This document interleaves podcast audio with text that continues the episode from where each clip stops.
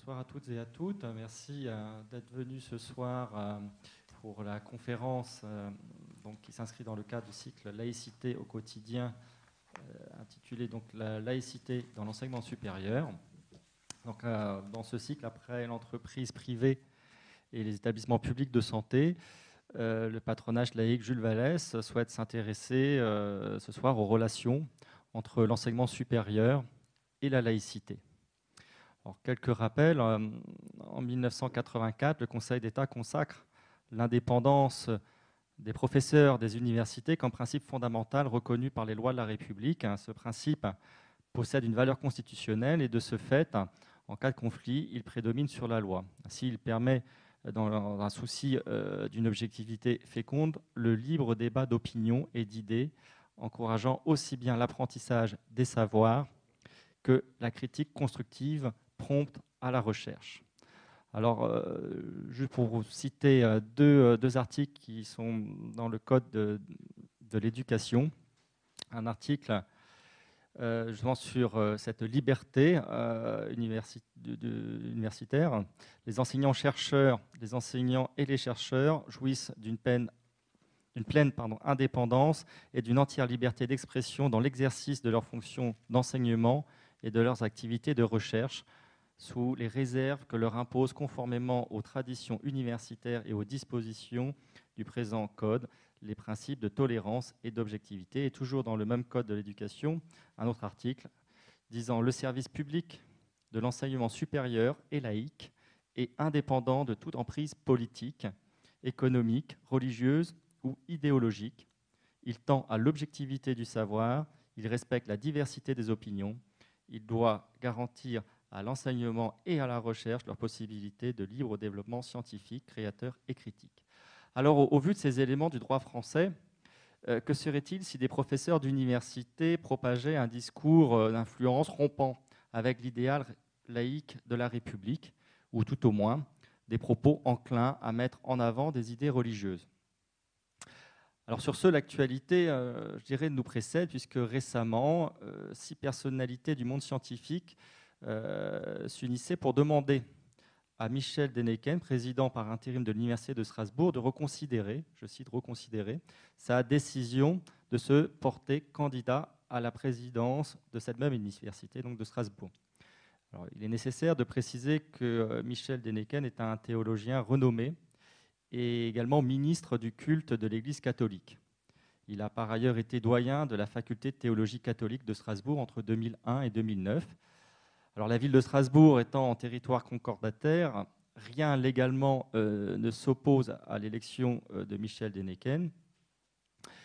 Euh, donc l'élection d'un prêtre catholique à la tête d'une grande université publique de recherche, bénéficiaire de surcroît des investissements d'avenir, apparaît désormais possible. Autre grand sujet concernant la laïcité dans l'enseignement supérieur, le port ostensible de signes religieux. En effet, la loi de 2004 ses effets aux établissements scolaires. Pourquoi l'interdiction euh, du port de signes religieux n'a-t-elle pas été étendue dès 2004 aux universités? Alors là-dessus, euh, Jean-Pierre Robin, inspecteur général de l'éducation nationale, auteur d'un rapport sur les signes et manifestations d'appartenance religieuse dans l'établissement scolaire, avançait en 2014 les propos suivants. Les universités sont autonomes et peuvent de fait, prendre toute disposition pour interdire le port du voile ou le port de signes religieux dans le cadre de leur règlement intérieur. À l'époque, c'est-à-dire en 2004, le débat médiatique ne s'était pas porté sur les universités. Les universitaires sont en effet très jaloux, je cite toujours donc M. Aubin, de cette autonomie et très prudents sur les questions de laïcité. Le fait que les jeunes femmes voilées assistent à leurs cours ne les a jamais gênées à la Sorbonne, par exemple, qui dispose d'un département d'études islamiques, il était courant de croiser des jeunes femmes voilées dans les couloirs. Alors la laïcité serait-elle la géométrie variable, selon que l'on soit lycéen ou étudiant ou en fonction du lieu où l'on étudie? Pourquoi une étudiante musulmane peut-elle porter un voile lors d'un cours à l'université de la Sorbonne alors qu'un autre devra s'en passer s'il fait le choix de poursuivre des études dans une classe préparatoire au sein d'un lycée public? Les règles de la laïcité en milieu scolaire sont principalement édictées par la loi du 15 mars 2004, qui ne compte d'ailleurs qu'un seul article, je peux le citer, dans les écoles, les collèges et les lycées publics, le port de signes ou tenues par lesquels les élèves manifestent ostensiblement une appartenance religieuse est interdit. Le règlement intérieur rappelle que la mise en œuvre d'une procédure disciplinaire est précédée d'un dialogue avec l'élève. Sont ainsi concernés par cette loi à la fois les élèves, les enseignants et les personnels, depuis la maternelle jusqu'au lycée, pourvu qu'il s'agisse d'établissements publics. Dans le contexte actuel, quels sont les enjeux de l'application du principe de laïcité dans les établissements d'enseignement supérieur? Voilà la question de ce soir. Alors, ce soir, pour en parler, il est prévu deux spécialistes qui ont bien euh, voulu euh, donc, euh, répondre à cette question et, donc répondre aussi à mon invitation, et je les remercie. alors, vous voyez que pour le moment, il y en a un qui manque à l'appel. donc, Alain Sexic m'a appelé il y a quelques instants. Il, est, il a un peu de retard. Je ne sais pas tout à fait combien de temps, mais il m'a assuré qu'il viendrait. Donc, il sera là tout à l'heure. Et je propose donc on commence donc la, la conférence avec euh, l'intervention d'Isabelle euh, de Mekenem. Alors, vous êtes professeur agrégé de philosophie à l'École supérieure du professorat à l'éducation à l'Université de Reims. Et vous avez notamment contribué au dictionnaire historique et critique du racisme. Donc, c'est 11 articles aux éditions des presses universitaires de France dans la collection Quadrige. Et vous avez aussi publié en 2013 une anthologie consacrée à Charles Péguy et les problèmes de l'enseignement pour la revue School. Donc euh, voilà, donc la question, la laïcité euh, dans l'enseignement supérieur. Alors je, propose donc en attendant donc Monsieur Sexic d'introduire votre, thèse dessus. Et puis, euh, alors, euh, je ne sais pas si combien de temps, je ne sais absolument pas quand il va arriver. Donc, euh, sinon, ben, il y aura des questions avec le public. Hein, et puis, on, fera en sorte. Je bien parler dans le micro. Voilà. Eh bien, mon tour de, vous remercier de cette invitation dans ce haut lieu, dans ce foyer que j'ai découvert, un foyer actif de transmission des valeurs de la République. Donc, euh, je me réjouis d'être présente auprès de vous ce soir. Je compléterai euh, ma présentation qui a été faite euh, à l'instant en vous précisant que, donc, outre mes fonctions de professeur de philosophie, ce qui est déjà extrêmement ambitieux hein, par les temps qui courent, je suis également référente laïcité de l'Université de Reims-Champagne-Ardenne. Donc ce sont des nouvelles fonctions. Euh, pour l'instant, euh, quelque peu obscures, je ne vous le cache pas, euh, dans la mesure où elles n'ont pas été définies a priori. Donc je suis en attente de ma, de ma mission, de ma lettre de mission. apparemment, la, la, fonction de référent de laïcité dans les universités se décline en deux axes, si vous voulez. D'une part, agir en faveur justement d'une meilleure connaissance du principe de laïcité euh, dans les universités, hein, y compris euh, auprès des personnels. On pense d'abord aux étudiants, mais euh, les personnels aussi sont, concernés par cette, cette exigence et cette nécessité de transmission. Et d'autre part, l'autre axe d'intervention des référents laïcité, il y a euh, très peu de temps, il y a quelques jours, nous étions réunis au ministère. Hein. Il y a eu une grande euh, première réunion alors des référents euh, racisme et antisémitisme de l'enseignement supérieur. Et je vous parlais de, missions qui ne sont pas encore tout à fait clairement définies. les, référents racisme et antisémitisme recoupent les fonctions des référents laïcité. Donc vous voyez, la, situation n'est pas encore euh, très très au point. Hein. Bon, enfin bref, donc j'étais invitée à cette euh, grande réunion des référents racisme et antisémitisme, et donc il est apparu que nous aurions aussi une fonction, un rôle de médiateur dans les établissements d'enseignement supérieur.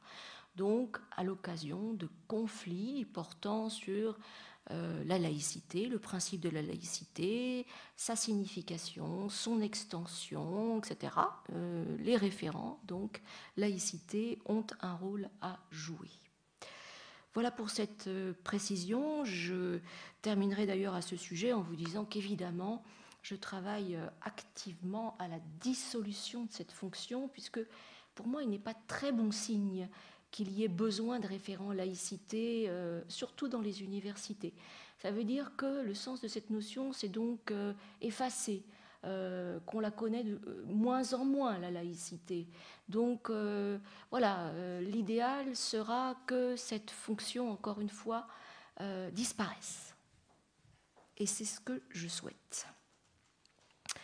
Je vais donc vous proposer un, exposé introductif, hein, puisque j'avais prévu d'intervenir avec euh, mon collègue Alain Sexic, qui est référent laïcité, euh, quant à lui, au rectorat de Paris. Donc, il travaille dans le, dans le même sens que moi, mais euh, à une autre échelle. Donc, voilà, il était prévu que nous fassions une conférence à deux voix, comme, comme le directeur vient de, vient de l'annoncer, mais je vais essayer, bien évidemment, de suppléer cette absence inopinée et bien, bien involontaire de mon collègue. Et puis, comme la laïcité, comme vous le savez, est un objet de débat, hein, d'échange, de confrontation, je pense que du coup, euh, nous aurons plus de temps aussi pour, en parler ensemble. Et cela, s'impose. Donc mon exposé comportera trois, trois moments. Euh, et je vais essayer, bien évidemment, d'être la plus claire possible. Je parlerai autant en tant que référent euh, qu'en tant que professeur de philosophie, donc avec ce regard un peu particulier, un peu, spécifique, euh, souvent critique, bien évidemment, interrogateur, hein, plus que dispensateur de, de, réponses et de recettes.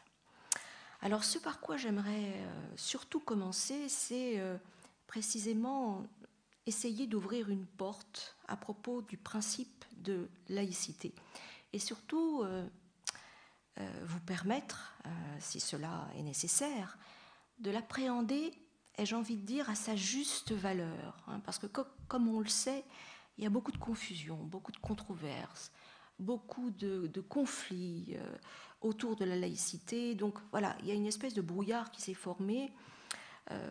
mais moi, je pense qu'il faut vraiment travailler, si vous voulez, le sens de ce principe et contribuer à son intelligibilité, donc rendre ce principe de laïcité intelligible, accessible, compréhensible. Voilà, c'est surtout l'axe dans lequel je vais m'inscrire de façon primordiale. Alors certes, euh, la commande est bien de réfléchir sur la laïcité, le principe de laïcité, dans le cadre des universités. Hein, puisque comme vous le savez, l'université euh, au singulier euh, n'a plus euh, d'identité ou d'unité que nominale. Pour être euh, plus juste d'emblée, il faudrait dire les établissements d'enseignement supérieur. Hein. Il faut absolument pluraliser le champ de référence. L'université avec un grand U, avec une majuscule, euh, malheureusement n'existe plus. Hein. Il faut peut-être en faire son deuil, mais bon, pour ma part, je pense que le principe de laïcité a aussi partie liée intimement avec ce U majuscule. Donc voilà, mais la réalité, c'est bien celle d'une pluralité d'établissements de l'enseignement supérieur. Alors, euh, je reviens à ce principe de laïcité donc, dont je vais essayer de vous exposer encore une fois les clés d'intelligibilité. Alors, il est primordial, effectivement, d'avoir en tête, pour bien l'appréhender, ce principe de laïcité, deux articles de loi, et je dis bien de loi, non pas de foi, deux articles de loi qui ont d'ailleurs été pour l'un déjà cités. Le premier euh, est limpide, il est relativement ancien, ce principe de loi, puisqu'il nous vient d'une loi qui date de 1875 et je tiens à cette date parce que vous voyez bien que euh, ce texte de loi nous projette avant la loi de 1905. Or, on cite souvent, on se réfère souvent à propos de l'université et des établissements d'enseignement supérieur à la loi 1905, dont pour ma part j'ai quelque mal à voir de quelle façon elle recoupe effectivement la situation des universités. Enfin bon, c'est un sujet de réflexion je pense qu'il y a des textes de loi euh, plus directement liés à l'enseignement supérieur et qui sont éclairants sur le sens du principe de laïcité tel que je vais vous le présenter, c'est-à-dire non pas en juriste, mais euh, avec ce regard critique et interrogateur. Donc le premier texte de loi, le premier article, qui est l'article 1 de la loi du 12 juillet 1875, nous sommes à l'orée de la Troisième République, pas encore dans la Troisième République, mais à l'orée, cet article de loi dit une chose limpide. L'enseignement supérieur est libre. Une chose aussi limpide qu'essentielle. L'enseignement supérieur est libre. Cet article de loi a beau être ancien, il a été codifié dans le Code de l'éducation. Donc il est toujours reçu, reconnu, valide, valable. Bien évidemment, il n'est pas lettre morte. Alors ce principe, il est effectivement essentiel.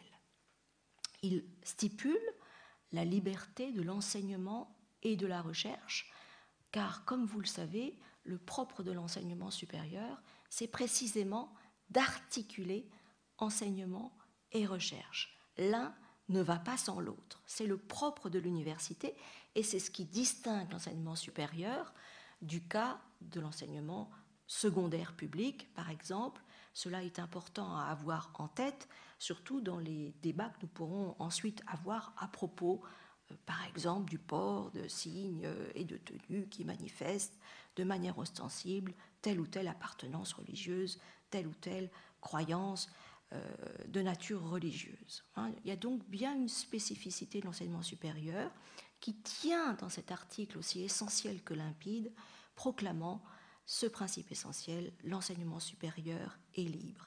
Ce qui veut dire qu'en matière d'enseignement, effectivement, les contenus de l'enseignement supérieur sont radicalement libres. Il n'y a pas de programme, il n'y a pas de programme prédéfini, défini à une échelle nationale, comme c'est le cas pour l'enseignement secondaire, en l'occurrence, hein, si nous continuons le parallèle. Il y a une entière liberté des méthodes, des modalités d'enseignement, euh, des modalités d'évaluation, enfin bref, il y a une liberté consubstantielle à l'enseignement supérieur qui est bien martelée dans cet article euh, qui est absolument euh, remarquable dans, dans, sa synthèse et sa concision. Et c'est donc, comme je le disais, une énorme différence à remarquer avec l'enseignement du second degré. On retrouve ce principe de liberté également dans le cadre de la recherche, cela va sans dire, avec euh, cette liberté d'expression, effectivement, reconnue aux enseignants-chercheurs et aux enseignants également, mais peut-être dans une moindre mesure. Mais donc, il y a une liberté d'expression en quelque sorte consacrée, euh, qui a presque un caractère exceptionnel. Euh, vous disiez euh, à l'instant dans la présentation que cette liberté d'expression, cette indépendance des enseignants-chercheurs est, même consacrée par la Constitution française. Hein. donc on, voit bien qu'on se situe au degré le plus élevé de la hiérarchie des normes, au sommet hein, de ces mêmes normes juridiques. Donc on voit bien qu'il y a une, forme d'exceptionnalité de, l'enseignement supérieur qui va peut-être retentir sur le statut et encore une fois le sens de ce principe de laïcité dans les établissements de l'enseignement supérieur.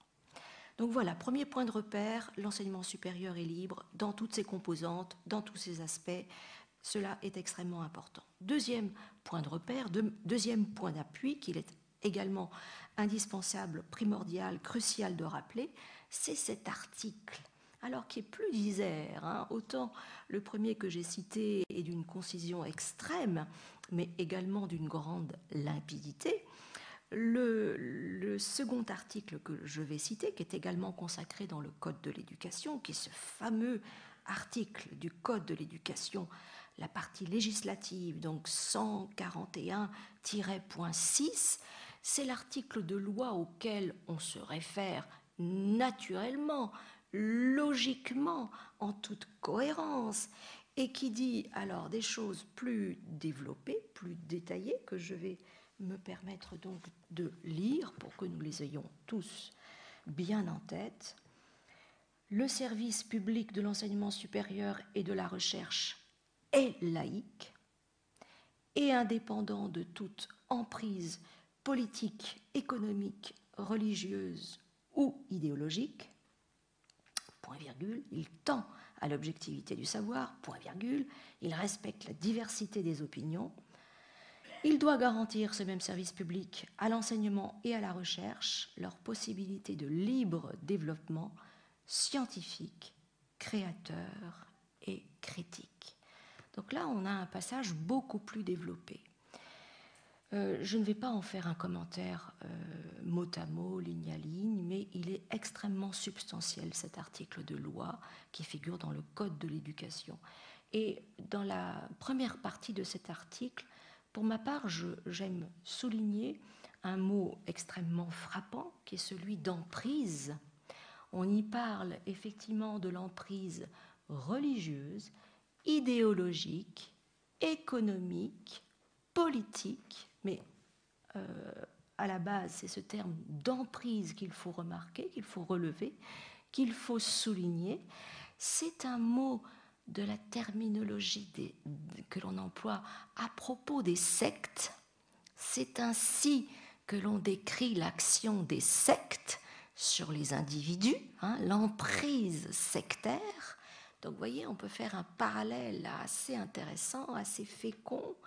C'est ce terme d'emprise qui a été retenu par le législateur pour décrire ce que l'enseignement supérieur doit à toute force à son corps défendant, ai-je envie de dire, ce que l'enseignement supérieur doit repousser, hein, c'est-à-dire toute marque d'emprise, et encore une fois, là, les, les, adjectifs qui déclinent toutes les formes de cette emprise sont extrêmement intéressants, parce qu'on va retrouver l'idée d'emprise religieuse.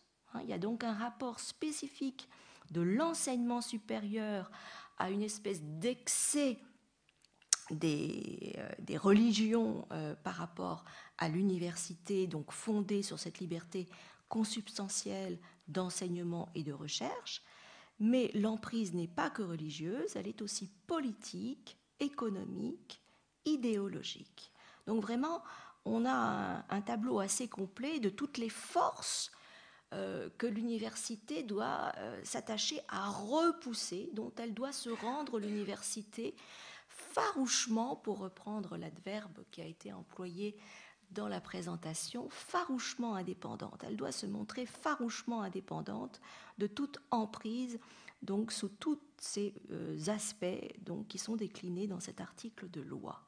C'est donc un article de loi extrêmement important, tout à fait référentiel, tout à fait euh, euh, substantiel, donc qui nous, qui nous enracine hein, dans le contexte de principes qui euh, forment, qui forgent la spécificité de l'enseignement supérieur, notamment par rapport à l'enseignement public, qu'il soit du premier ou du second degré.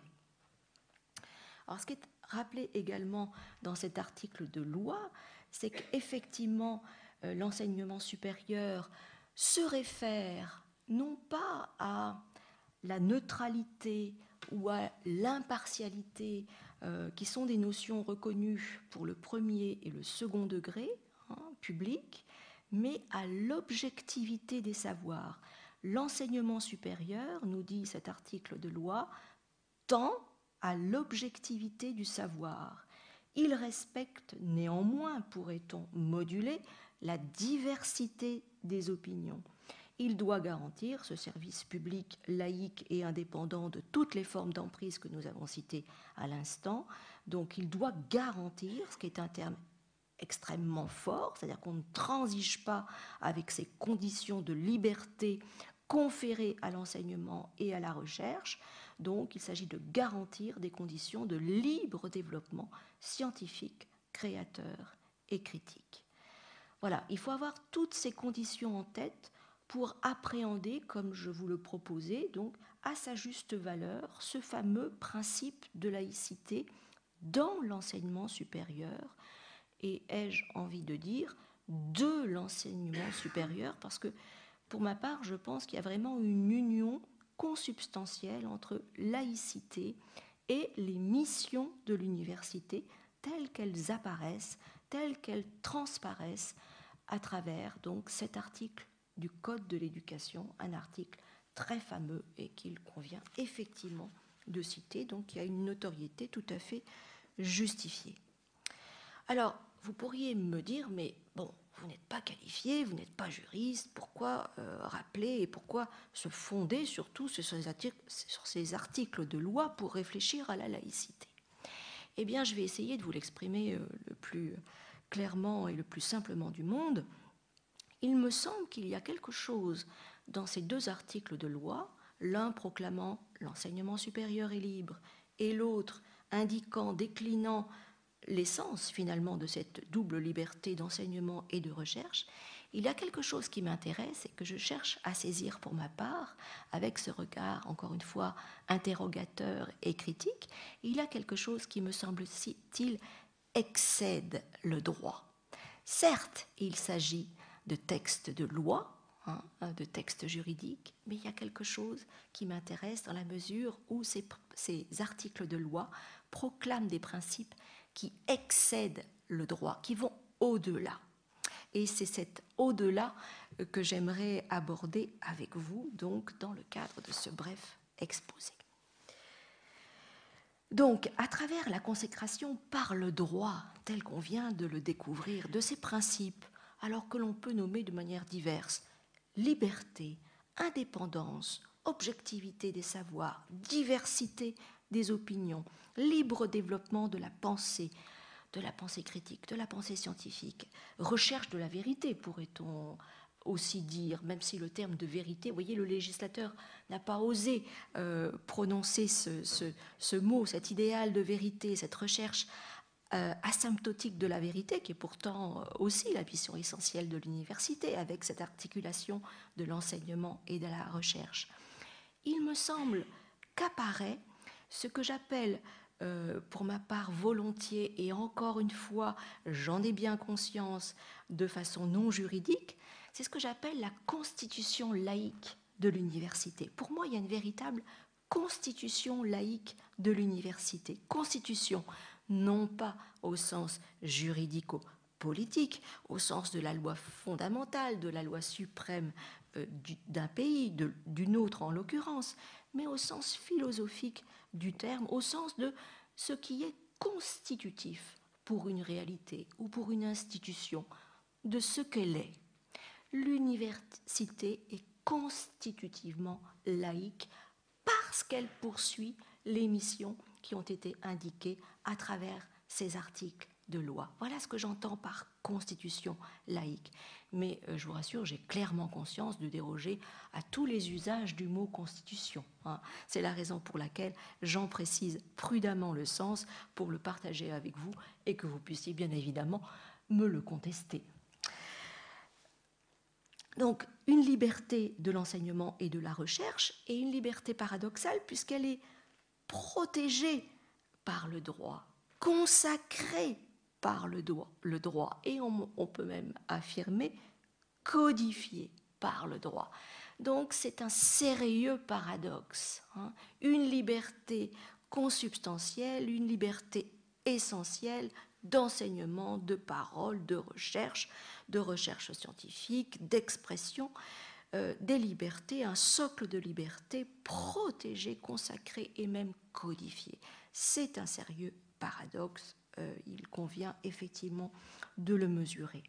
Pour revenir à, mes terres euh, originaires, euh, il y a un grand philosophe dont tout le monde a entendu parler qui s'appelait Kant.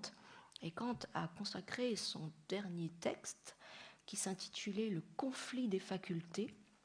Et Kant jouait habilement sur les deux mots du sens sur les deux sens du mot faculté, la faculté au sens de la faculté d'une université et les facultés euh, comme la raison, l'imagination ou la mémoire. Il jouait intentionnellement sur les deux sens du mot.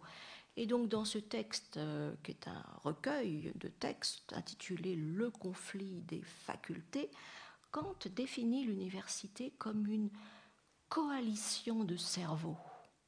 Une coalition de cerveaux. Et on sait que ces cerveaux, pour bien travailler, ont besoin d'une atmosphère de liberté. Sinon, ils étouffent, sinon, ils s'oxydent, ils ne produisent plus de connaissances, de savoir, qui sont également eux-mêmes source de liberté. Donc, ce qui est constitutif de l'université, c'est ce qu'on appelle en termes plus institutionnels, pour le coup, les missions de l'université. Et ce qui m'intéresse dans ces libertés fondamentales, dans ces missions de l'université, le libre développement poussé le plus loin possible, sans réserve ni limite, de la liberté d'enseignement et de recherche, c'est que ce sont des lignes de fuite. Ce sont des lignes de fuite. Ces libertés fondamentales échappent en même temps aux textes qui cherchent à les codifier, à les consacrer, voire, et à très juste titre, à les protéger. Ce sont également des lignes de fuite parce que ce sont des libertés fondamentales. Voilà la première porte d'entrée que je vous propose pour raisonner, réfléchir ensemble, discuter, débattre du sens, du statut, de la portée, du principe de laïcité dans euh, l'université, dans les établissements d'enseignement supérieur. Ma position, ma thèse, si j'osais le terme, étant que nous avons donc affaire, si vous avez suivi mon, mon propos, que la laïcité est donc aussi réductible que les libertés d'enseignement et de recherche, selon mon point de vue. Les missions de l'université, euh, pourrais-je dire euh, ainsi, exigent le principe de laïcité. Donc ne se contente pas de s'adosser au principe de laïcité, de s'appuyer sur la laïcité, mais l'exige. Les missions de l'université exigent ce même principe. Et pour illustrer cette euh, approche, hein, qui, j'en ai bien conscience, encore une fois, n'est peut-être pas la plus courante, la plus usitée, la plus pratiquée, en tous les cas, ce n'est pas celle des juristes, effectivement, que l'on consulte souvent sur cette question, et à très juste titre, il y a une, clarté du droit, hein, il y a une sagesse du droit, il y a une prudence du droit, voilà, mais les philosophes, comme vous le savez, c'est tout le contraire. Hein. Voilà. Donc, euh, pour illustrer cette approche, donc, que je, vais développer avec vous et, devant vous, j'aime bien citer un extrait d'un auteur euh, qui fait partie des, classiques, hein, qui s'appelle Émile Durkheim, donc le fondateur de la sociologie en France, qui a d'abord été philosophe avant de virer sociologue, et qui a écrit un ouvrage en fait qui relate l'histoire des universités euh, dans l'Europe médiévale, un ouvrage euh, que je trouve pour ma part passionnant. Euh, ce sont des cours, hein, souvent d'ailleurs c'est le cas, les ouvrages de Durkheim ont d'abord été des cours qu'il faisait à l'université, soit à Bordeaux, puis ensuite soit, soit à la Sorbonne. Donc l'ouvrage en question s'intitule L'évolution pédagogique en France. C'est un ouvrage qui est juste avant et un cours donc qui a été donné juste avant la loi 1905 ça aussi, c'est intéressant à savoir. Et euh, donc dans cette euh, histoire des universités à l'échelle de l'Europe médiévale, puisque tel est le, point de départ de, de l'institution universitaire, euh, y compris bien sûr pour, pour notre pays, Durkheim donc écrit ceci.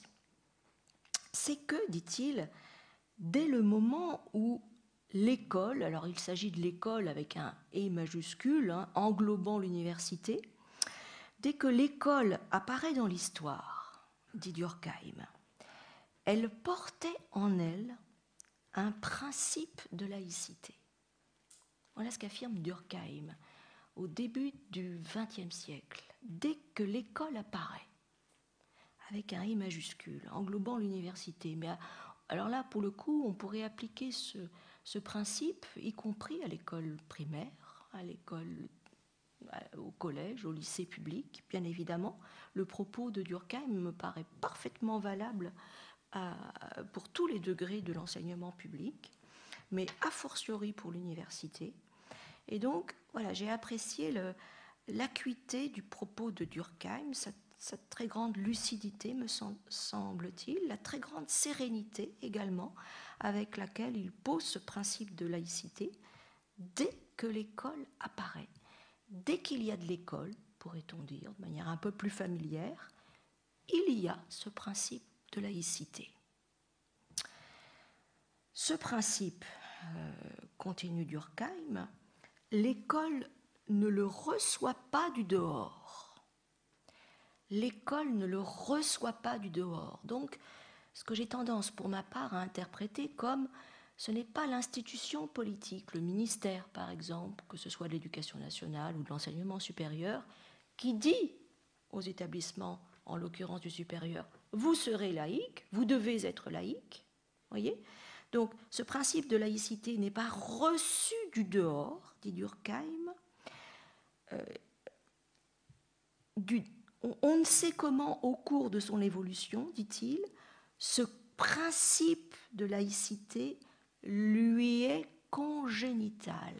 À partir du moment où il y a de l'école, de l'enseignement, on pourrait préciser à partir du moment où il y a de l'université, c'est-à-dire cette articulation très délicate de la recherche et de l'enseignement, il y a de façon immanente, de façon spontanée, ce principe de laïcité qui se formule. Je trouve pour ma part le propos de Durkheim très très éclairant, très fort, très éclairant, et mettant de côté toute une série de débats dans lesquels on s'embourbe souvent à propos de la laïcité et de la laïcité dans l'enseignement supérieur ou de l'enseignement supérieur. J'apprécie cette forme de lumière, voyez, qui, qui me semble découler euh, de ce propos. Voilà, il se trouve qu'il est de Durkheim en l'occurrence, qui euh, n'avait pas du tout oublié sa formation philosophique et euh, qui a travaillé notamment sous l'influence d'un philosophe sur lequel je travaille en ce moment et qui s'appelle Charles Renouvier. Renouvier a eu une, énorme influence sur Durkheim et je crois qu'on pourrait reconstituer cette influence à travers ce propos, mais cela nous engagerait dans un autre développement. Voilà, pour synthétiser donc le premier point de mon approche, j'espère ne pas avoir été trop, trop, euh, trop lourde ou euh, trop abstraite, je dirais que je défends volontiers un paradoxe qui consiste à affirmer que la laïcité à l'université lui est donc consubstantielle. Et je mets donc en avant, si vous voulez, ce qui me semble assez rarement également proposé dans la littérature, dans les débats, dans tout ce qui est publié à propos de la laïcité. Je défends donc, je milite en quelque sorte, au meilleur sens du terme, je l'espère, une version substantielle de la laïcité. Vous savez que précisément l'approche des juristes consiste à dire mais qu'est-ce que c'est que la laïcité?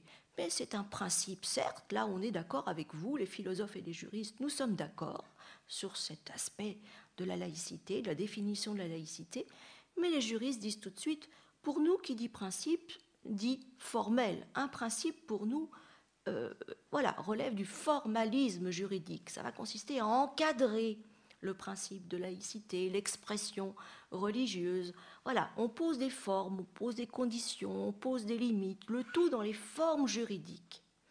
Donc je me distingue, je, prends du recul, je me mets en retrait par rapport à ce formalisme juridique, encore une fois, que je respecte, dont j'apprécie la prudence, la sagesse, la clarté, etc. Par ailleurs, mais il me semble qu'à l'université, en fonction de ce que j'ai essayé de vous, vous présenter, de vous proposer, on peut parler d'une laïcité substantielle, c'est-à-dire qui est, je m'explique, une dernière fois, à titre donc encore une fois de synthèse de ce premier point, une laïcité qui est intrinsèquement liée aux missions essentielles de libre développement poussé le plus loin possible et de l'enseignement et de la recherche.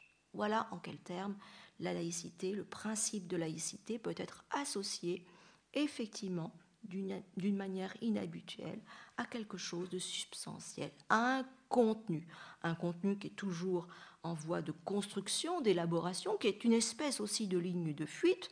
On est tous en recherche de la vérité. Méfiez-vous des gens qui proclament posséder la vérité, c'est la différence entre un gourou et un professeur, précisément. Hein.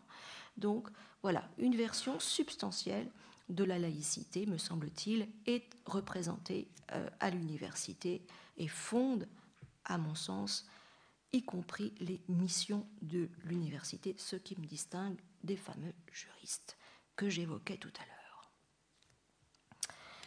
Alors, dans un deuxième moment de cette présentation, je comptais aussi évoquer, mais euh, voilà, les propos euh, introductifs ont largement anticipé euh, ce, point. Je comptais aussi évoquer cette actualité qui nous offre un magnifique cas de controverse à l'université, puisque aujourd'hui, mardi 13 décembre, est le, jour d'une élection à l'université de Strasbourg, et pas une élection anodine, l'élection d'un président euh, d'université.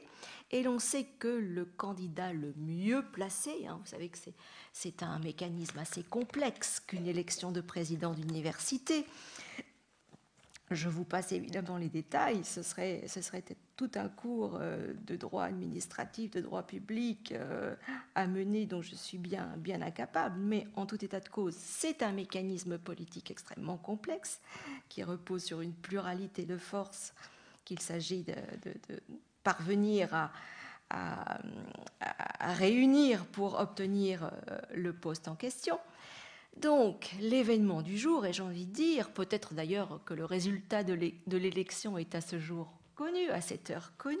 Je l'ignorais quand je rédigeais euh, ces quelques lignes de ma présentation. Donc, l'Université de Strasbourg se distingue dans l'actualité en matière de laïcité d'enseignement supérieur, puisqu'un professeur, effectivement, de théologie catholique, qui est par ailleurs un prêtre hein, de son État, a candidaté aux fonctions de président de l'Université de Strasbourg. Euh, voilà, et qu'il est à l'heure actuelle, encore une fois, le candidat le mieux placé pour remporter ce poste. Un mouvement de protestation a commencé de germer. Euh, l'annonce de cette candidature et la bonne position de cette candidature a, a commencé d'être relayée, analysée par les médias. Hein, donc voilà, il y a un mouvement qui est en cours de, constitution, de, construction. Il y a des voix, si vous voulez, de protestation qui émanent des universitaires eux-mêmes. Vous citiez cet appel hein, signé par euh, six personnalités d'enseignement supérieur.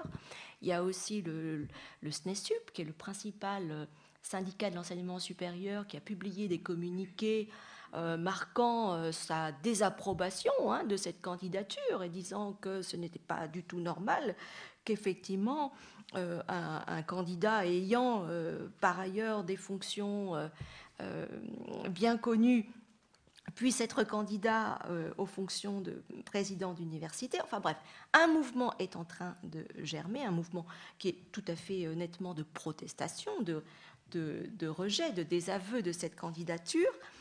Alors, c'est intéressant comme cas de figure, puisque précisément, sur un plan légal, et vous voyez là je retrouve euh, la question du droit, l'apport du droit, l'éclairage du droit, euh, précisément sur un plan légal, il n'y a pas d'objection à cette candidature, hein, euh, en fonction précisément des liens, de l'allégeance, euh, des, fonctions de ce candidat euh, à la présidence de l'université. Il n'y a pas contradiction, il n'y a pas obstacle. Sur un plan légal, tout est net, nous dit-on, puisqu'effectivement, l'université de Strasbourg se situe aussi dans le contexte de ce euh, concordat hein, qui est toujours en vigueur en Alsace-Moselle en l'occurrence, et qui donne des spécificités extrêmement fortes à l'enseignement depuis les petite classe. Alain, si tu veux me rejoindre, euh, ce sera avec le plus grand bonheur. C'est parfait. D'accord. Voilà, je me sentirai moins seule. voilà, il y a donc un mouvement de protestation. Alors c'est intéressant de savoir sur quels arguments se fonde ce mouvement de protestation, puisque précisément, il ne peut pas alléguer des raisons de droit. Il n'y a pas d'obstacle légal à cette candidature et donc à cette élection. Et précisément, ce mouvement de protestation se fonde sur les missions de l'université, en rappelant, mais quel est le rôle? Quelle est la fonction d'une université, d'un établissement d'enseignement supérieur en France aujourd'hui? Ce sont précisément et l'enseignement et la recherche dans euh, les dimensions que j'ai rappelées au début de mon exposé. Donc à partir de là, on peut avoir, on peut exprimer au moins une prévention quant à l'élection euh, d'un professeur non seulement de théologie catholique, mais exerçant les fonctions de prêtre, par ailleurs, à la tête d'une université. Donc le mouvement de contestation, de mise en cause de cette élection, s'appuie non sur des arguments de droit, ce qui est euh, parfaitement cohérent, mais sur l'argument des missions de l'université. Donc ce cas de figure que nous propose l'actualité la plus vive, je l'ai pris pour ma part comme une forme d'illustration de ce que j'ai essayé de développer dans le premier temps de ma présentation. Voilà, mais nous pourrons bien, évidemment en reparler aussi pendant le temps de l'échange. Le troisième moment de mon propos, et j'ai bientôt terminé, donc je pourrais te passer la parole. Cher Alain, euh, troisième moment de ce, cet éclairage sur le, sens, le statut, euh, la portée du principe de laïcité dans le cadre de l'enseignement supérieur, je vais m'appuyer cette fois sur une enquête, donc sur des résultats plus empiriques. J'ai conscience de m'être tenu dans l'atmosphère assez euh, raréfiée des principes hein, jusqu'à présent. Revenons au terrain, à l'expérience, à la réalité. Donc en 2015, j'ai pu prendre connaissance avec le plus vif intérêt d'une enquête. À ma connaissance, c'était même la première enquête du genre, une enquête d'opinion sur les enseignants-chercheurs de l'université française. Une enquête d'envergure hein, qui a été menée par deux politistes euh, qui s'appellent Abel François et Raoul Magny-Berton. Donc ce sont deux politistes qui se sont lancés dans un travail d'enquête auprès de 2000 enseignants-chercheurs. Et ils ont vraiment ciblé leur enquête d'opinion sur ce qu'on appelle les enseignants-chercheurs, donc vraiment les professionnels de l'enseignement et de la recherche dans euh, les établissements d'enseignement supérieur, parce que vous savez qu'il y a une multitude de catégories d'agents, d'enseignants dans les établissements en question. Donc, que pensent les penseurs? Tel est l'intitulé euh, de la publication à laquelle cette enquête a donné lieu. Et le résultat pour partie, ce que je vais vous en livrer, hein, bien évidemment, qui ne porte pas sur la totalité de l'enquête, est très intéressant. On y découvre donc, à travers cet échantillon représentatif de la profession des enseignants-chercheurs, que un enseignant-chercheur sur deux se revendique athée. Un enseignant-chercheur sur deux. Ce qui est déjà beaucoup plus que le cas de l'opinion française générale, même si notre score est déjà consistant à une échelle nationale, à, l'échelle de l'opinion publique globale. Il y a déjà une distinction très forte. Et si on agrège à, cette, euh, à ce score, si j'ose dire, de l'athéisme militant, qui est défini par les deux politistes comme, et cette définition est ce qui ressort des, propos qui ont été recueillis hein, dans le cadre de cette enquête, comme l'hostilité à toute religion. Hein, l'athéisme est défini dans cette enquête, à travers ce qui a été dit par ces enseignants-chercheurs, de leur position donc revendiquée d'athéisme, militant en quelque sorte, c'est l'hostilité, selon eux, à toute forme donc de religion. Vous voyez, une position très radicale, presque vindicative, et c'est cette opinion qui est partagée par un enseignant-chercheur sur deux. Quand on agrège le cas des agnostiques au sens euh, précis qui est donné aussi par ces deux chercheurs, le score monte à 80%.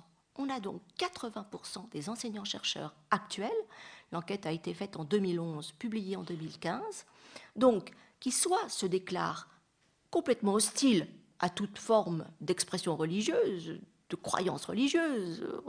on peut décliner euh, euh, la chose sous, tous ses aspects, sous tous ses angles, ou qui se déclare agnostique, c'est-à-dire qui refuse de prendre une position métaphysique hein, d'existence ou d'inexistence d'un être transcendant qu'on pourrait appeler Dieu.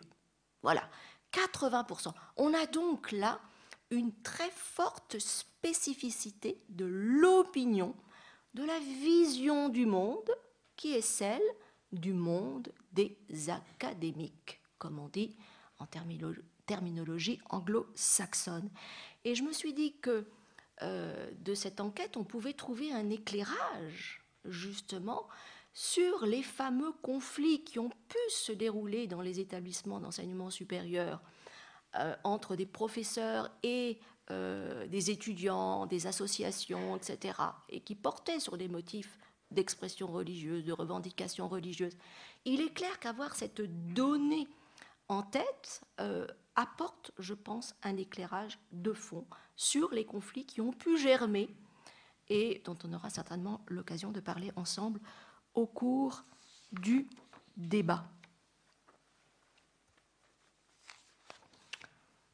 Voilà, il est temps de m'arrêter. Je ne ferai donc pas de conclusion puisque le but est d'ouvrir à l'échange. Mais je te passe la parole.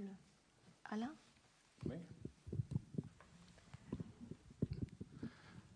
Bon, vous gardez les questions pour Isabelle de Mecnem pour tout à l'heure. Moi, je veux vous dire quelques mots puisque c'était prévu, euh, en vous priant d'excuser mon, grand retard, mais je crois qu'il a été annoncé tout à l'heure. Euh, pour me présenter euh, rapidement, je travaille aujourd'hui au rectorat de Paris. Je suis membre de l'éducation nationale depuis longtemps, depuis toujours, l'impression que je n'ai pas quitté. Et euh, j'ai travaillé au ministère de l'Éducation nationale euh, pendant quelques temps avec le, ministre Jacques Lang en 2000-2002. D'ailleurs, euh, une amie présente dans la salle participait à ces travaux-là.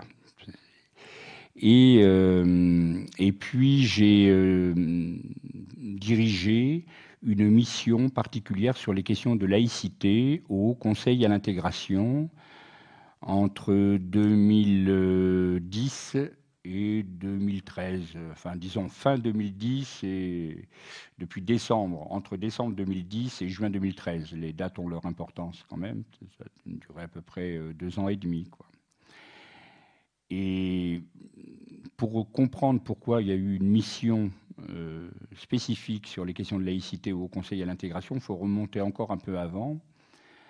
En 2003-2004, vous vous souvenez qu'a été instituée une commission présidée par euh, l'ancien euh, ministre, député maire de Reims, qui était Bernard Stasi, donc la commission Stasi, c'est son nom, nom qu'on a donné, a travaillé sur l'application du principe de laïcité euh, dans notre République et plus spécifiquement à l'école.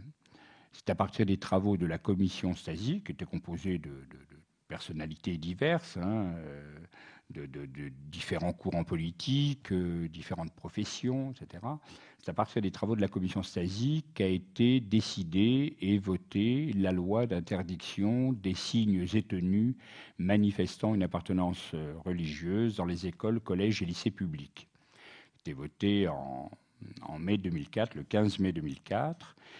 Et parmi les propositions de la commission Stasi, on a retenu bien sûr cette loi, mais il y avait d'autres propositions et entre autres celle de créer un observatoire national de la laïcité.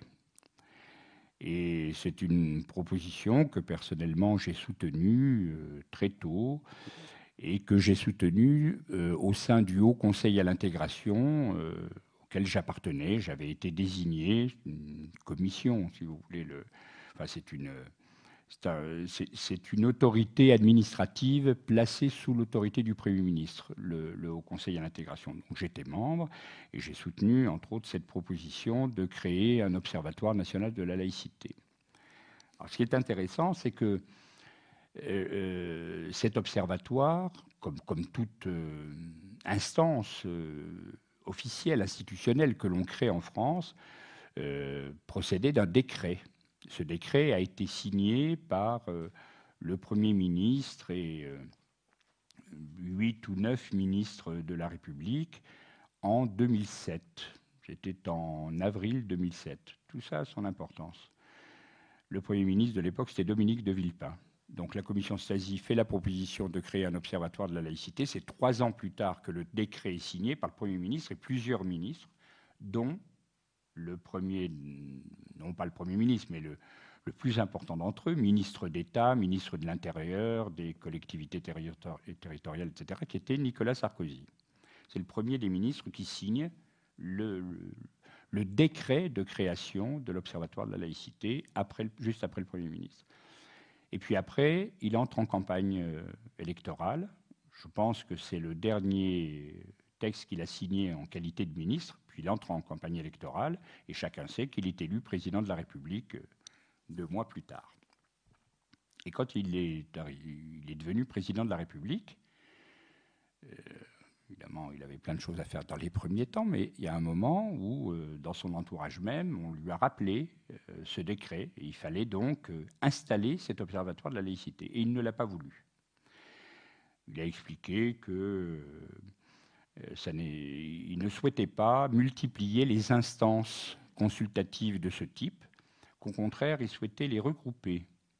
D'ailleurs, vous en avez une illustration, puisque aujourd'hui existe le défenseur des droits, qui regroupe en son sein l'ancienne ALDE, Haute Autorité euh, de lutte contre les discriminations, et puis euh, le défenseur des enfants, ou la défenseur, disons-nous, disions-nous, des enfants, et puis euh, le médiateur de la République, il y a une autre instance, une quatrième, euh, une commission de déontologie de la police, je crois. Tout ça est fondu dans une seule instance qui est le défenseur des droits, vous le savez, euh, tenu aujourd'hui par Jacques Toubon.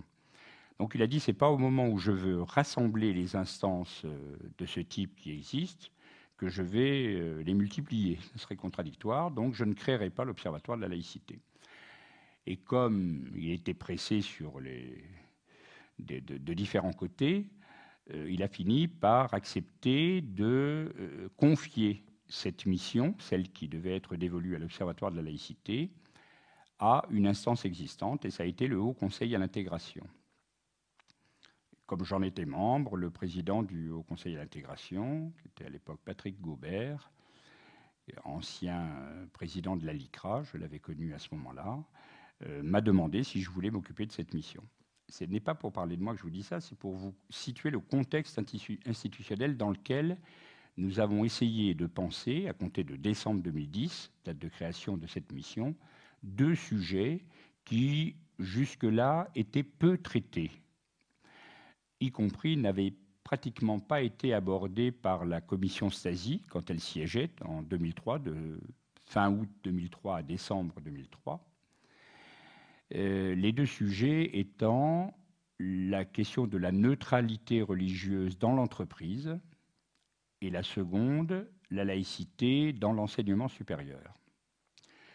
À la commission Stasi, la question avait été abordée mais vite écartée de l'enseignement supérieur au motif que les étudiants étant des adultes, c'est le terme qui était employé à l'époque, et à dessein, qu'on retrouve souvent dans des textes même, ne parle pas de majeur.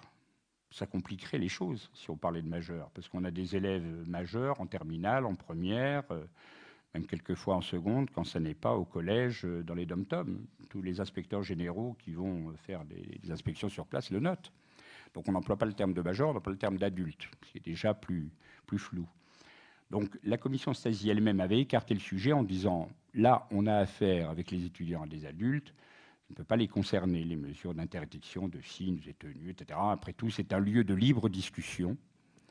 Euh, on peut afficher les opinions sans que ce soit euh, un problème dans le cadre de l'université. Seulement, nous, euh, nous regardions un petit peu et nous consultions, et nous avons consulté notamment un certain nombre de professeurs d'université, D'ailleurs, c'est là que nous nous sommes connus avec Isabelle de Mecnem, puisqu'elle a été consultée comme euh, professeure et comme euh, responsable de son syndicat, le SNESUP, sur les questions de laïcité. Et nous avons découvert que, par endroits, pas général, n'est pas, pas, la bérésina partout, ce pas des, des, gros problèmes partout, mais dans un certain nombre d'universités, se posaient des problèmes dans les cours même des, euh, manifestations d'hostilité aux propos euh, de, professeurs qu'on ne voulait même pas entendre, disaient certaines, euh, en particulier professeurs, que certains étudiants ne voulaient pas même entendre, qu'ils contestaient au nom de leur appartenance, au nom de leur foi. Et, puis, nous avons, je vous ai dit, nous avons consulté, nous avons consulté aussi la CPU, la conférence des présidents d'université, c'est intéressant parce que entre la première audition et la deuxième audition, des, élections avaient eu lieu à la CPU. Ça n'était pas le même président, ça n'était pas la même équipe. Et on n'a pas eu deux sons de cloche radicalement différents, mais des nuances très nettes dans le propos entre les premiers qui nous disaient accepter le débat, au point qu'ils avaient eux-mêmes lancé tout un travail en 2004 dans la foulée de la commission Stasi sur la laïcité dans l'enseignement supérieur. Il y a un guide de la CPU sur ces questions, avec des choses intéressantes, d'autres où on, se dit euh, ans après, plus de dix ans après, qu'on pourrait peut-être aller plus loin, mais en tous les cas, ça avait le mérite d'exister, et les, responsables de la CPU de l'époque avaient posé le problème. Et puis euh, d'autres que nous avons rencontrés par la suite. Et j'illustrerai mon propos euh, un peu plus tard, euh, qui, au contraire, passaient leur temps à nous dire, nous les avions auditionnés, la deuxième équipe, celle qui était menée par Jean-Loup Salzman, président de Paris 13, puisque le président de la conférence des présidents de l'université, par définition, est lui-même président de l'université. Cette seconde équipe n'a pas cessé de nous dire qu'il n'y avait pas de problème, qu'il ne voyait pas pourquoi on inventait des problèmes. Euh, il n'y en avait pas, il n'y en avait aucun. Bah oui, les étudiants étaient libres de s'exprimer, les étudiantes aussi, bah, ils pouvaient porter tous les signes qu'ils voulaient, etc. Donc on était, euh, et, nous sentions bien, y compris dans les instances gouvernementales, que nous ne serions pas tellement suivis. Et je m'empresse de dire, aussi bien à droite, puisque nous avons connu euh, Valérie Pécresse comme ministre de l'enseignement supérieur, par exemple, et nous avions rencontré son cabinet à ce moment-là, quand nous étions en préparation de notre rapport, qui tenait un discours qui n'était pas très différent de la CPU deuxième mouture, savoir que bon, on ne voyait pas trop pourquoi on remuait ces questions. Comme si elles ne se posaient pas à nous euh, de fait, et comme si les témoignages que nous avions recueillis devaient être tenus pour euh, nuls et non avenus. Aussi bien donc à droite qu'à gauche, on a eu ce phénomène de, déni, de déni des problèmes, de ne pas les voir. Euh, bah, nous, ça ne nous a pas empêché de continuer à travailler. Et euh, on a pris le temps de parler. Notre commission était composée de personnes d'opinions politiques différentes, puisqu'on y trouvait aussi bien Jacques Toubon, que j'ai déjà nommé comme défenseur des droits. Il était membre de cette commission laïcité du Haut Conseil à l'intégration, ou Malika Sorel, exemple. Euh, on y retrouvait aussi Elisabeth Badinter, Abdenour Bidar. Vous voyez, il y avait un certain nombre de, personnalités comme ça qui se sont retrouvées au final sur les mêmes propositions. Il y a eu débat entre nous pendant plus d'un an. On a mis le temps avant de sortir notre rapport. Il y avait en gros deux, euh, deux propositions qui étaient faites à partir du même constat que des problèmes d'atteinte à, la, laïcité se posaient dans des établissements d'enseignement supérieur en France, universités ou autres. Des classes préparatoires aux grandes écoles, par exemple, ou d'autres. il y avait deux types de propositions. Il y avait ceux qui disaient euh, on va inscrire dans le cadre, on va proposer d'inscrire dans le cadre des règlements intérieurs des établissements d'enseignement supérieur des éléments concernant les euh, manifestations d'appartenance religieuse, signes et tenues manifestant une appartenance religieuse, et puis ceux qui disaient euh, il faudrait une loi. Le règlement intérieur ne suffira pas. S'il est attaqué en tribunal administratif par tel ou tel association d'étudiants, de professeurs ou autres, ça sera retoqué, le, règlement intérieur ne tiendra pas, il faut tout de suite aller vers une loi. Je dois dire que ce n'est pas un scoop, on l'a déjà dit publiquement, mais enfin ça n'est pas retenu. Mais celui qui a beaucoup pesé pour que, en tous les cas, qui a influencé ma propre position. Parce que moi, j'étais plutôt partisan d'inscrire la, question dans les règlements intérieurs des universités. Mais celui qui a beaucoup fait pour qu'on ait une loi, c'est euh, Jacques Toubon lui-même, qui avait quand même été garde des Sceaux. Donc, je m'étais dit quand même, l'ancien ministre de la Justice qui nous dit ça euh, doit avoir ses raisons. Puis il était très assidu à nos travaux, hein, très très présent. Et euh, il y avait un, autre, deux autres responsables politiques, intermédiaires à l'époque, mais pour l'un au moins de premier plan aujourd'hui. Il y avait, euh, ah, j'oublie, euh, Françoise, oh là là là là, les, trous de mémoire, pardon? Bravo. Non, pas Françoise Laborde, non, non. Françoise, justement, c'est ce que j'avais en.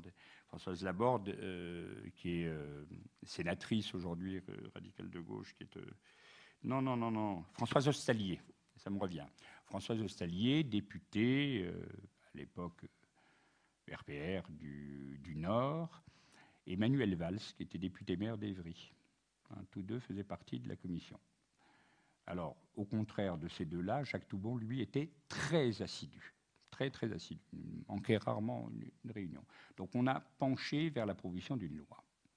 Puis est arrivée l'installation, après l'élection du président Hollande, l'installation de cet observatoire de la laïcité. Il a été installé par le président Hollande, qui s'est fait un, un, devoir de rappeler que d'autres qui l'avaient soutenu, cette proposition, n'avaient pas joint l'acte à la parole. Donc lui a installé l'observatoire de la laïcité. Et nous avions été consultés, les gens de, cette mission, pour savoir de quoi, comment elle serait composée, sur quelle base, euh, quels travaux. Et j'avais personnellement rencontré celui qui allait devenir son président, qui l'est toujours actuellement, Jean-Louis Bianco, et je lui ai remis, si je puis dire, les clés de la maison, c'est-à-dire les travaux que nous avions faits au HCI, etc., en précisant que si nous avions déjà publié à la documentation française, comme c'est la règle dans cette instance depuis sa création, en 1989 par l'ancien Premier ministre Rocard, c'est lui qui l'avait créé. Comme c'est la règle, toutes les publications du HCI ont été publiées à la documentation française. Nous avions publié à la documentation française nos travaux sur l'entreprise, sur la neutralité religieuse dans l'entreprise. Je peux en dire un mot si vous voulez tout à l'heure, mais ce n'est pas le sujet. Et en ce qui concerne l'université, nous n'avions pas encore publié. Et par euh, tact, je dirais, par égard vis-à-vis de cette nouvelle instance qui s'installait, l'Observatoire de la laïcité, on a précisé qu'on ne publierait qu'après qu'ils en aient pris connaissance, euh, plus tard, euh, etc. Et puis, euh, ce rapport a été purement et simplement torpillé. Il y a eu des fuites dans, dans la presse. Le Monde a titré le rapport qui veut interdire le voile à l'université, c'est-à-dire on n'a plus vu que cela, comme toujours. Chaque fois, on a beau proposer des mesures d'ordre général, on ne retient qu'une chose, c'est le rapport qui veut, qui veut, interdire le voile à l'université. Notre rapport a été cassé. On a dissous sans même avoir le courage de prendre un arrêté pour ça, de prendre un décret, puisqu'un organisme créé par décret doit être dissous par décret aussi. Il n'y a pas eu de décret pour dissoudre le Haut Conseil à l'intégration et sa mission laïcité, puis on s'en est tenu là. Enfin, comme il n'a pas été publié à la documentation française, on a pris soin de le publier quand même avec une préface d'Elisabeth Banater. Vous pouvez vous procurer cet ouvrage. Faire vivre la laïcité. Il y a donc Expression religieuse et laïcité dans l'enseignement supérieur, l'avis du 28 mars 2013. Et euh, quelques temps plus tard, deux ans plus tard, en 2015, euh, je ne sais si tu as eu l'occasion d'évoquer cette situation, mais nous avons été euh, convoqués de nouveau, l'actualité convoqué le sujet, lorsque nous avons appris que euh, le directeur de l'IUT de Saint-Denis, dépendant de l'université Paris 13, était en but à un certain nombre de problèmes, de tracasseries et même de conflits euh, à l'intérieur de son IUT conduit par un certain nombre de personnes, y compris deux ou trois enseignants de, l'IUT, soutenu par une association qui n'avait rien trouvé de mieux que de transformer un local de réunion étudiante en salle de prière, avec verrou fermé à l'intérieur, etc. Euh, donc vous avez sans doute entendu parler de Samuel Mayol, ce directeur de, l'IUT, euh, en proie à ces, difficultés. Le, le, président de Paris 13 n'était autre à ce moment-là que, que le président de la CPU lui-même, Jean-Louis Salzman, qui, fidèle à sa ligne de conduite, a prétendu que euh, le directeur de l'UIT était un affabulateur qui avait inventé euh, tout cela. Un peu plus tard, il ira jusqu'à l'accuser d'avoir lui-même déposé des tapis de prière dans la salle de réunion en question. Euh. voilà. Donc, si vous en avez entendu parler, mais ça a duré un an et demi à peu près. Le président de Paris 13 a suspendu le directeur de l'IUT pendant près d'un an, une première fois euh, trois mois, quatre mois, quatre mois, puis euh, suspension renouvelée de, six mois. Bon, ça a mené à dix mois à peu près. Sauf que entre temps, ben, la, justice a suivi son cours. D'abord la justice universitaire, on peut dire comme ça, c'est-à-dire que la section euh, disciplinaire de l'université de Bordeaux a jugé l'affaire euh, pourquoi à Bordeaux? Tout simplement parce que les avocats de Samuel Mayol ont tenu à ce que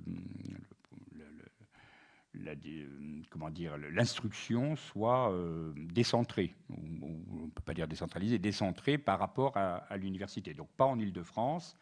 Donc ça a été Bordeaux, la section disciplinaire de Bordeaux, qui, sur les quatre chefs d'accusation portés par la présidence de Paris 13, ont, donné raison finalement à Samuel Mayol. Sur les, quatre chefs est, il est absolument blanchi, euh, aussi bien sur la question des tapis de prière que les détournements de, fonds dont il accusait certains membres de l'équipe précédente, que sur euh, des faveurs qu'il aurait soi-disant indûment accordées à certains euh, personnels de secrétariat et autres. bon, il a été lavé absolument de tout soupçon dans la décision du 4 juillet 2016, c'est tout à fait récent, de la section disciplinaire de Bordeaux, et le tribunal administratif de Montreuil a euh, jugé le 2 novembre dernier illégale la suspension du directeur de l'IUT.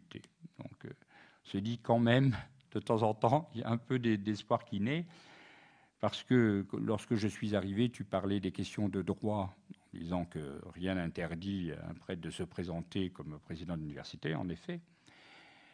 Mais je crois qu'on peut dire aussi qu'on a trop souvent euh, réduit les questions euh, relatives à l'application du principe de laïcité dans notre pays à une question de droit, une question juridique. Mais les juristes eux-mêmes sont divisés sur la question comme on peut, on peut être très nombreux à l'être? Si vous prenez l'affaire Babilou de la crèche Babilou, par exemple, vous en avez entendu parler, il y a eu cinq jugements différents sur la crèche Babilou. Donc c'est quand même, euh, quand même euh, impressionnant. Donc ça n'est pas, c'est une question euh, juridique, bien sûr, c'est une question de droit, bien sûr, mais ça n'est pas qu'une question de, droit.